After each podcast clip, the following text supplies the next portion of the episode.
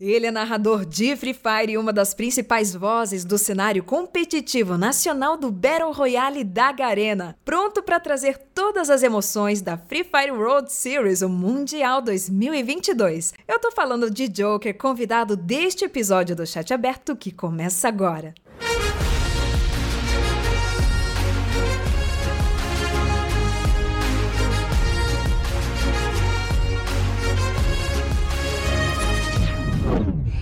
avec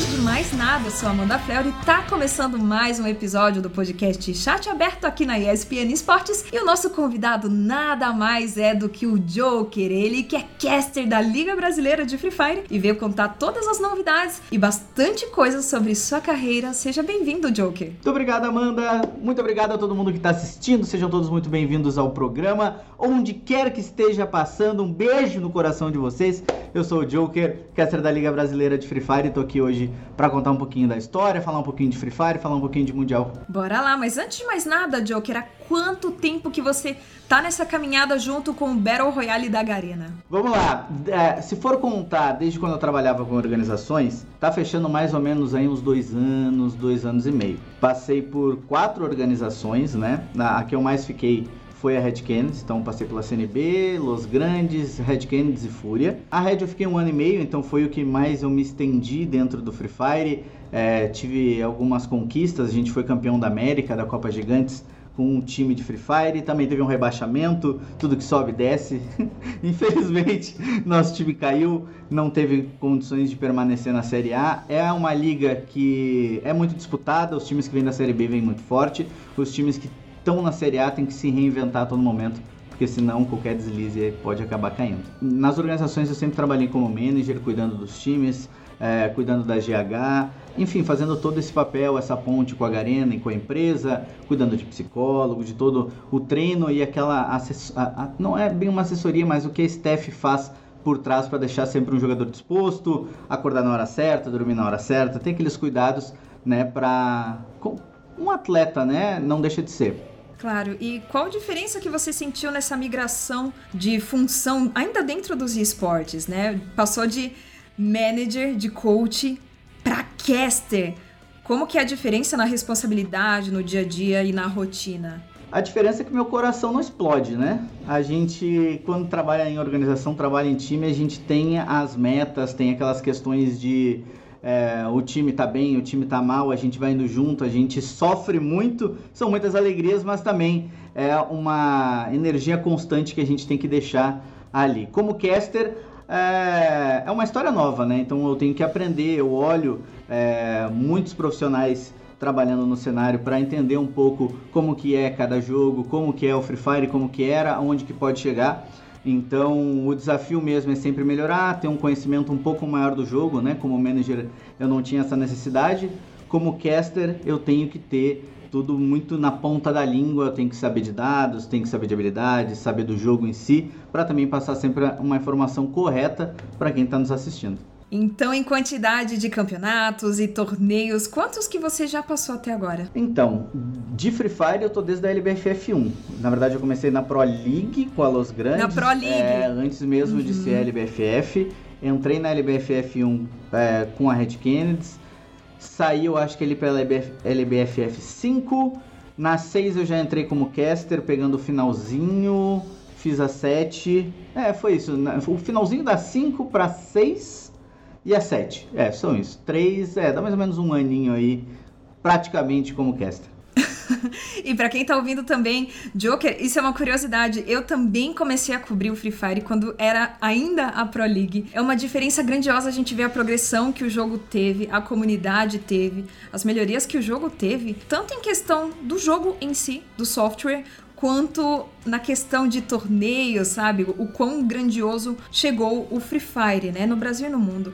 Você também sentiu a sua carreira crescer junto com o jogo? Ah, com certeza. O jogo ele está em constante desenvolvimento. A gente Quem acompanhou o Free Fire lá nos primórdios sabe o quanto ele cresceu, o quanto ele desenvolveu, onde ele conseguiu atingir, né? A gente vê hoje diversas comunidades, é, a gente vê a, facilidade que o jogo oferece para as pessoas conseguirem baixar em celulares que não são tão potentes, não são tão bons e automaticamente não são tão caros também, né? Então tem uma acessibilidade muito melhor. O Free Fire, pelo menos de Battle Royale, eu sinto isso é, é muito disparado na frente, né? E o Free Fire também, né, se desenvolveu muito bem dentro do nesses dois anos, três anos que eu tô com ele. Tem o Free Fire Max que veio também para celulares melhores, né? Tem um, uma qualidade de gráfico um pouco melhor, tem o Free Fire um pouco mais simples, então sempre agradando todos os públicos.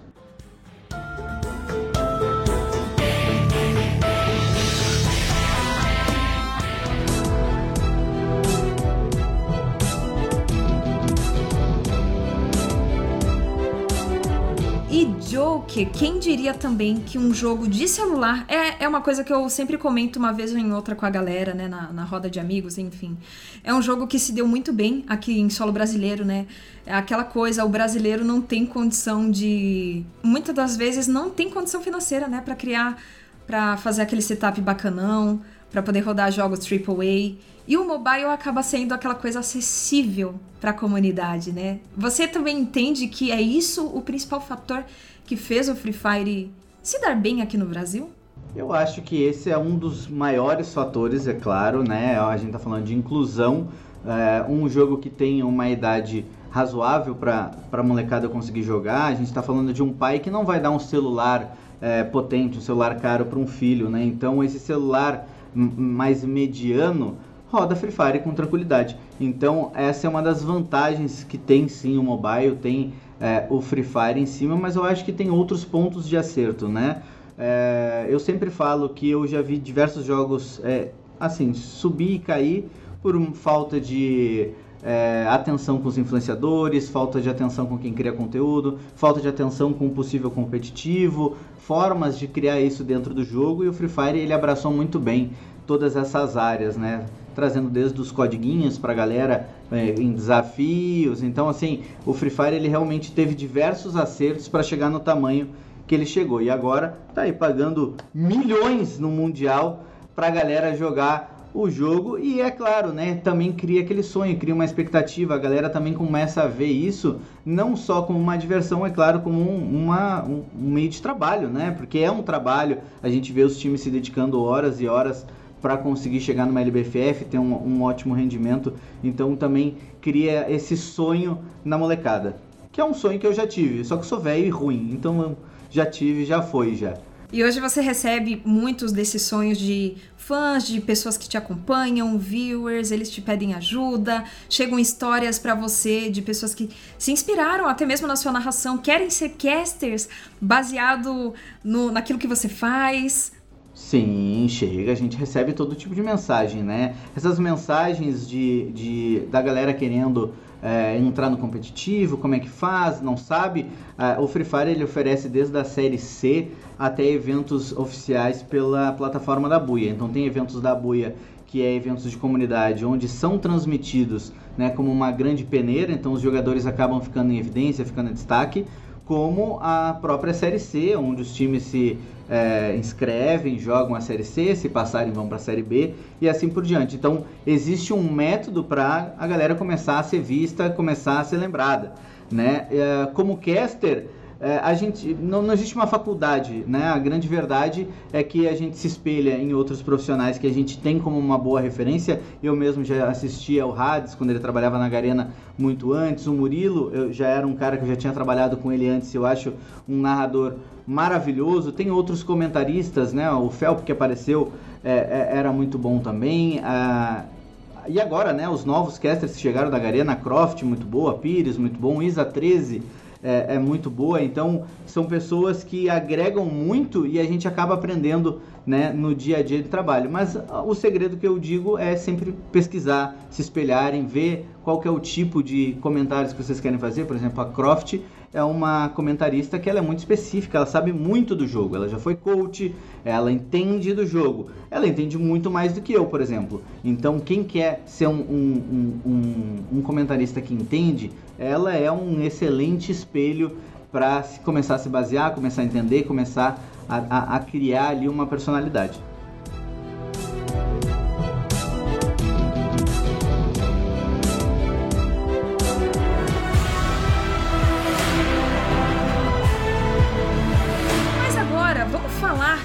Coisa que chamou muito a atenção da comunidade recentemente, que foi a grande final da Liga Brasileira de Free Fire, né, a LBFF 7, que foi surpreendente na minha opinião. Eu queria saber a sua opinião também. O que você achou dessa final, Joker?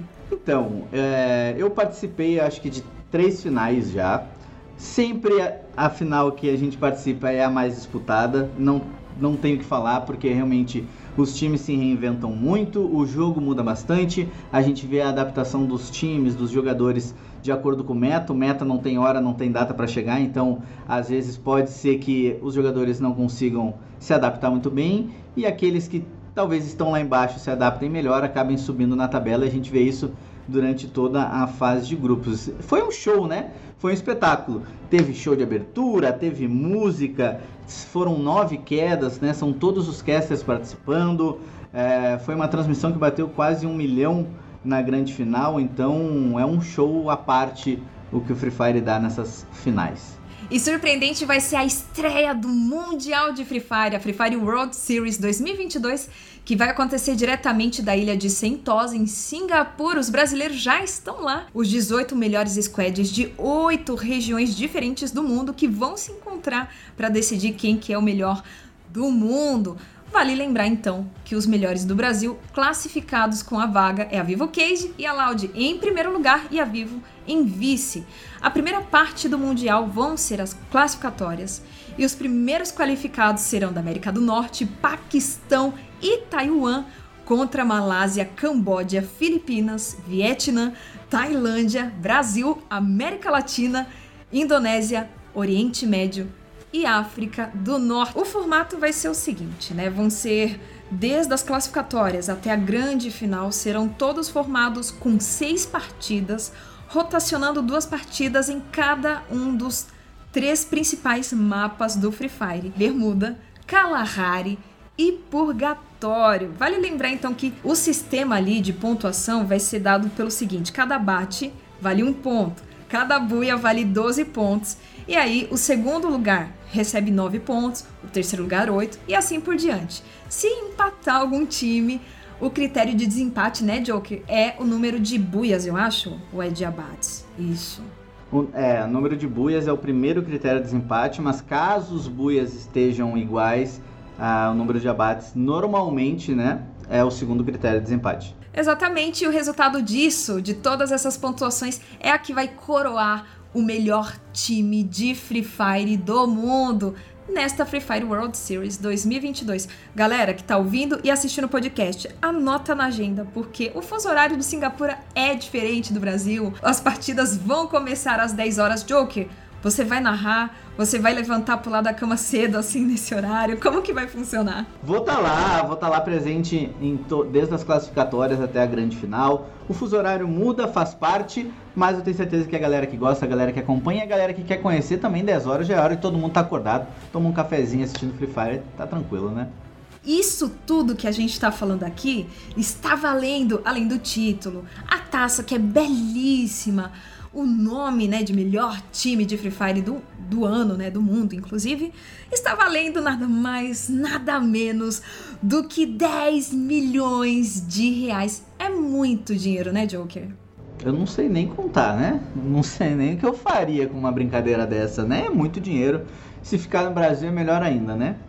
Paguem um churrasco para mim, por favor. Joker, você falando, falando nessa premiação, você já imaginou narrar ou acompanhar um jogo que desse uma premiação tão grande, sabe? Sem ser um campeonato esportivo de futebol, de basquete, algo do tipo. Logo Free Fire, sabe? Você imaginava isso? Então, olha que engraçado. Há três anos atrás, quando eu cheguei em São Paulo, é o gato, amigo meu, é, eu falei para ele assim, cara, eu ainda quero narrar esse jogo, gosto de Free Fire, não entendo muito. Isso é três anos atrás, tem stories que, que a gente viu esses dias que, que relembrou né? Então eu tinha essa meta, mas eu não imaginava esse mundial, não imaginava que Free Fire seria tão gigantesco quanto ficou, né? Porque a gente está falando do início para agora, ele teve um crescimento absurdo. E apesar de eu já ter participado de duas a três LBFFs ali, é, eu nunca participei de um mundial. Então também é meu primeiro mundial é, trabalhando, vendo os times, torcendo junto, né? Porque a gente é caster, é analítico, a gente fala de dados, fala de número, mas a gente está torcendo pro Brasil no final das contas, né? Eu sou, eu sou clubista, eu sou clubista. você, você é suspeito. Você é, você é suspeito, você é clubista, eu também sou. Eu cheguei aqui na ESPN já falando, pessoal, vou falar de Free Fire, hein? Se prepara, se prepara que vocês aí que estão assistindo o vídeo, vocês também vão ver bastante conteúdo de Free Fire aqui na ESPN Esportes Brasil.